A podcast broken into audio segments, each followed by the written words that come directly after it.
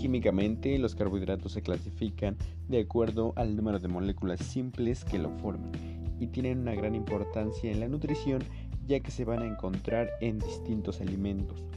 Se puede establecer una clasificación de acuerdo al número de átomos de carbono. Los más pequeños tienen tres átomos y reciben el nombre de triosas.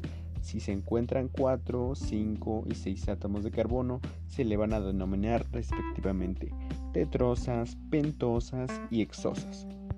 Además, pueden clasificarse de acuerdo al grupo carbonilo que posean, es decir, una estructura en su esqueleto en los grupos de hidroxilo, oxígeno e hidrógeno respectivamente y un grupo carbonilo que puede ser de dos formas. La primera va a ser el azúcar en el grupo aldehído estará en el extremo y si se ubica en el segundo carbono será un grupo cetona-cetosa. El gliceraldehído y la dihidroxiacetona son los monosacáridos más simples. La glucosa es un azúcar aldosa, ya que tiene un grupo aldehído. Y va a pertenecer al grupo de las hexosas por tener 6 átomos de carbono. Se encuentra combinada con la fructosa en las frutas, vegetales. La glucosa es la forma en la cual el organismo emplea los hidratos de carbono.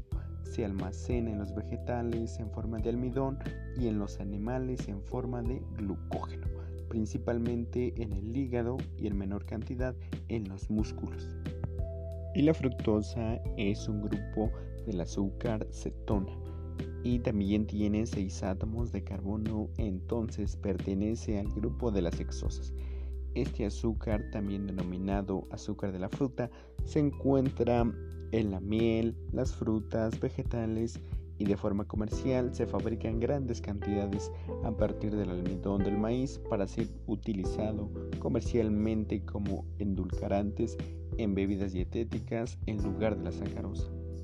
Tenemos además a la galactosa, que no se va a encontrar aislada en los alimentos, es más bien el producto que se produce a partir de la hidrólisis de la lactosa, azúcar de la leche.